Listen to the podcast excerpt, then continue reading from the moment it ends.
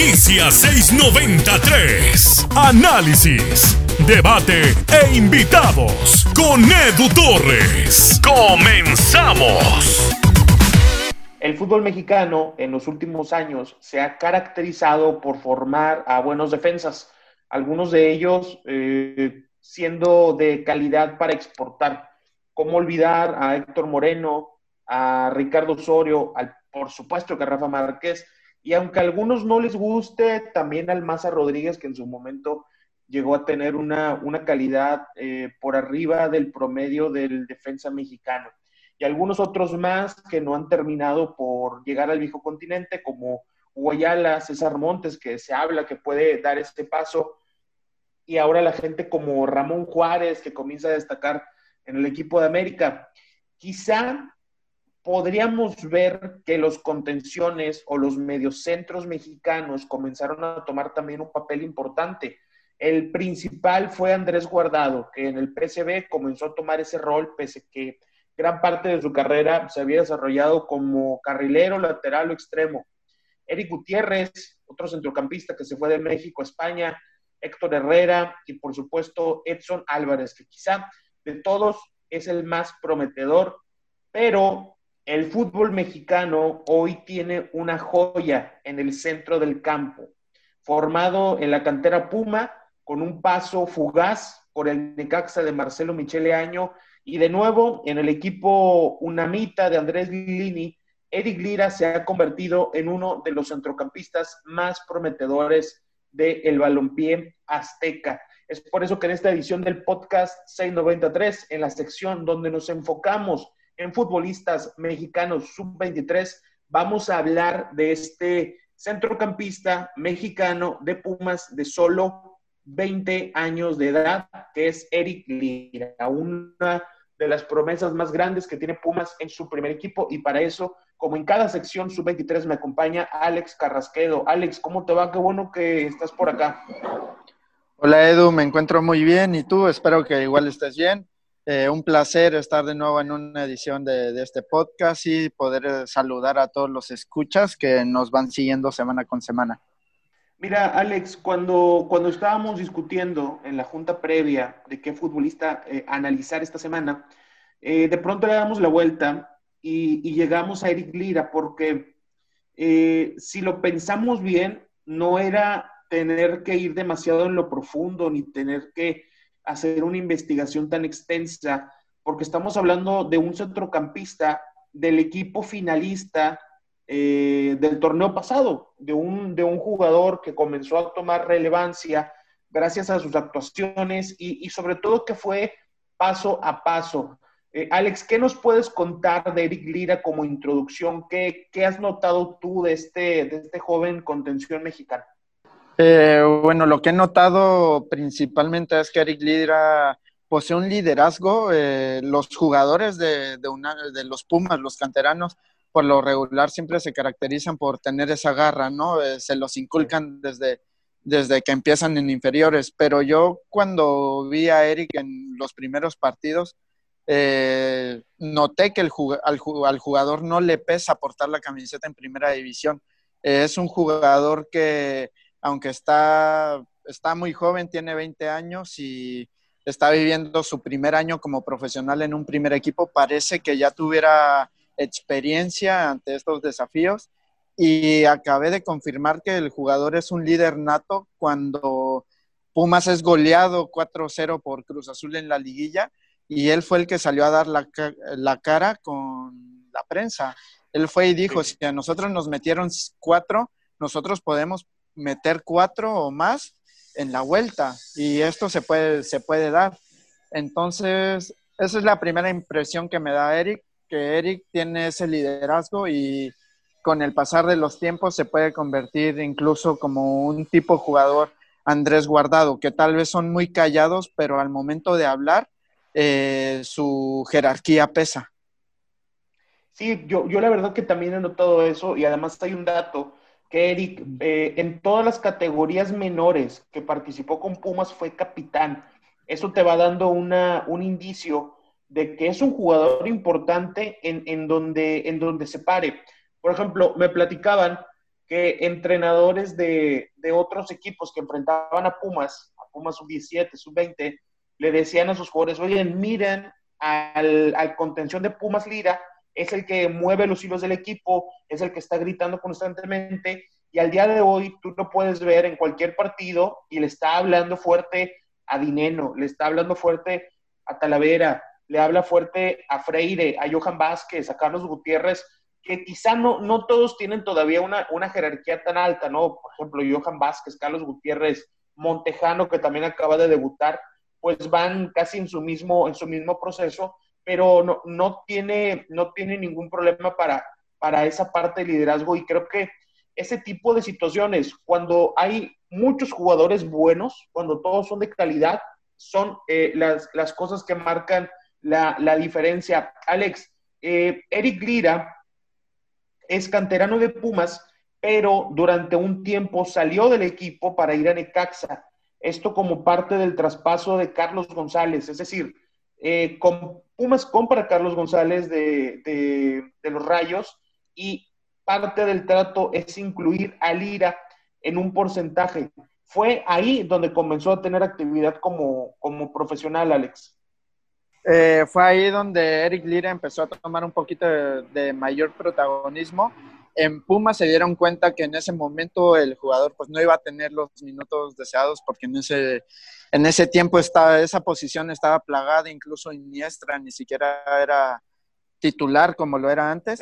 Se va a Necaxa, eh, ahí está dos años, debuta, debuta en la Copa MX, ahí tuvo solo tres partidos, formó parte del primer equipo, aunque no le alcanzó a hacer, este, hacer minutos en Liga MX, sin embargo, eh, el chico venía mostrando cosas bien, de hecho en Necaxa recibe su primer llamada a selección, que es la selección sub-20, porque es importante destacar, él no fue convocado nunca a sub-16, 17, 18, recibe Necaxa su primer llamado con la selección y es ahí donde empieza a destacar. Ya empieza a voltear la gente a, verlo, eh, empieza a llamar la atención y es ahí donde Pumas decide, decide traerlo, pero no, no lo traen para el primer equipo, lo traen para Pumas Tabasco, que ante los pocos minutos que tenían sus mediocampistas, perdón, la poca jerarquía que quedaban en esa posición del primer equipo, lo llaman al primer equipo, solo se perdió la primera jornada y en la jornada 2 es donde empieza a jugar, empieza como titular, si no me equivoco. Y desde entonces, te digo, Eric tuvo un primer partido donde parecía que ya tenía una experiencia vasta y calidad y no soltó el puesto, porque fue titular en toda, en toda la temporada cuando era un jugador que no entraba en planes para el primer equipo. Sí, sí, sí, porque eh, cuando sale de, Pumas Michel, este entrenador español, se queda eh, a cargo Andrés Lilini, que pues conoce perfectamente la cantera, él era encargado de, de cantera en Pumas, sabía lo que le podía dar Eric Lira, le comenzó a dar esa confianza. Y eh, en este mercado invernal se dio la transferencia de Andrés Iniestra a Juárez. Y pues era un futbolista importante que también Iniestra tuvo su proceso de crecimiento eh, con, con Venado, recordarás que estuvo cedido por allá un tiempo, Alex, y regresa, comienza, comienza a tener esa, esa regularidad, pero se va y no contratan a nadie, es decir, dejan a Lira para, para, para que tenga la confianza. Y te quiero dar un dato, Alex, y a toda la gente que está escuchando el podcast 693, con Iniestra de inicio, Pumas tuvo 52% de efectividad. Y con Eric Lira de inicio tuvieron 76% de efectividad es un dato notable para, el peso que está tomando Lira en el equipo de, Pumas, eh, Alex. Sí, este, Eric Lira, te, digo, se ha, pesado mucho en la cancha en el primer torneo. Yo creo que es ahí donde Pumas decide darle la oportunidad y el contrato de, de jugador de primer equipo para este torneo. Y como dices, dejan ir Iniestra y al final Pumas pues ha tenido dinero importante en los últimos fichajes. Pudo haber traído a otro jugador en esa posición, pero la ventaja aquí es que él tiene la confianza total de Lilini. Eh, igual te iba a dar un dato. Eh, este Eric Lira tiene 21 partidos jugados desde que regresó a Pumas. De esos 21 ha sido titular en 14 partidos. de esos 14 partidos ha completado 7. O sea, tiene un 50% en donde ha jugado todos los minutos y, en este torneo está la confianza que de los dos partidos que se han jugado, él ha jugado todos los, minutos que se han disputado. eso es importantísimo, eh, tomando el, el, rol protagónico, como ahorita mencionábamos. Igual, es un cambio un cambio quizá menor para muchos, pero para esta temporada incluso le dieron número de primer equipo, le dieron el número 6, antes traía esos ciento y tanto de, eh, que, utiliza normalmente con la sub-20.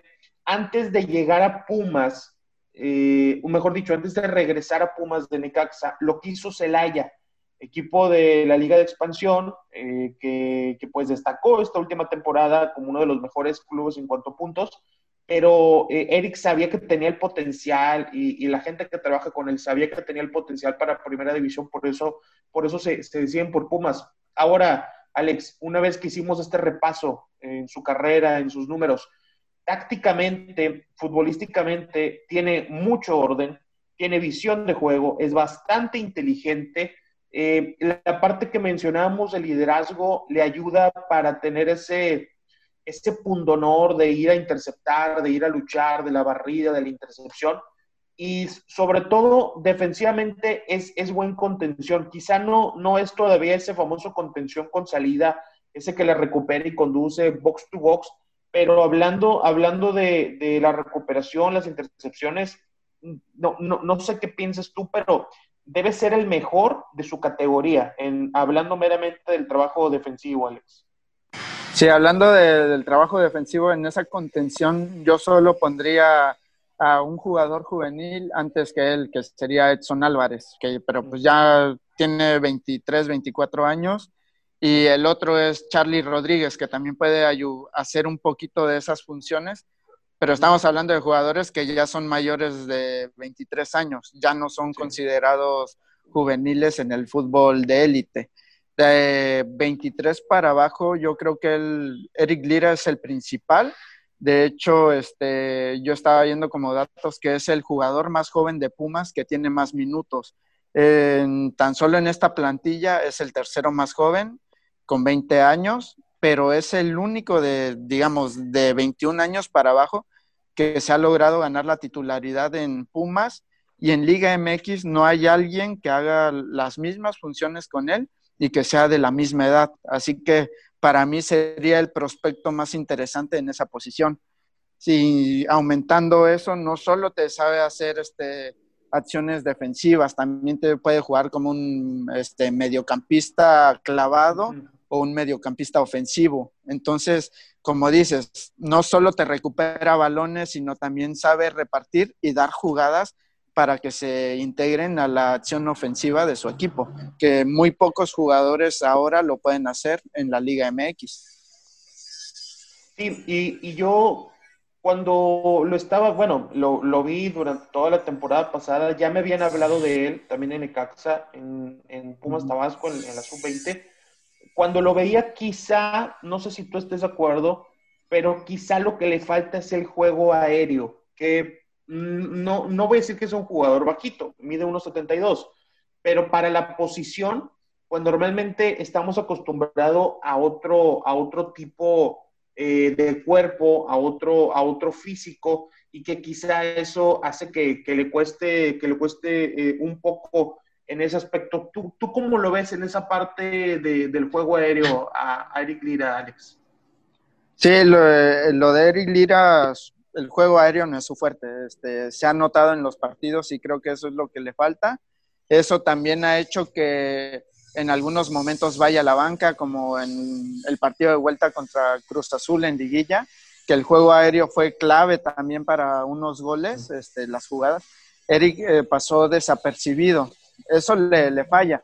Pero para mí, por ejemplo, es muy importante que si tienes defectos, eh, no tanto corregir esos defectos que vienen de lo físico, porque estamos seguros, estamos de acuerdo que no va a poder crecer 5 o 10 centímetros más, ¿no? Eso ya no depende de él, pero puede fortalecer otro, otros aspectos, como el caso de, del mismo Andrés Guardado. Andrés Guardado no se caracteriza por ser un jugador aéreo.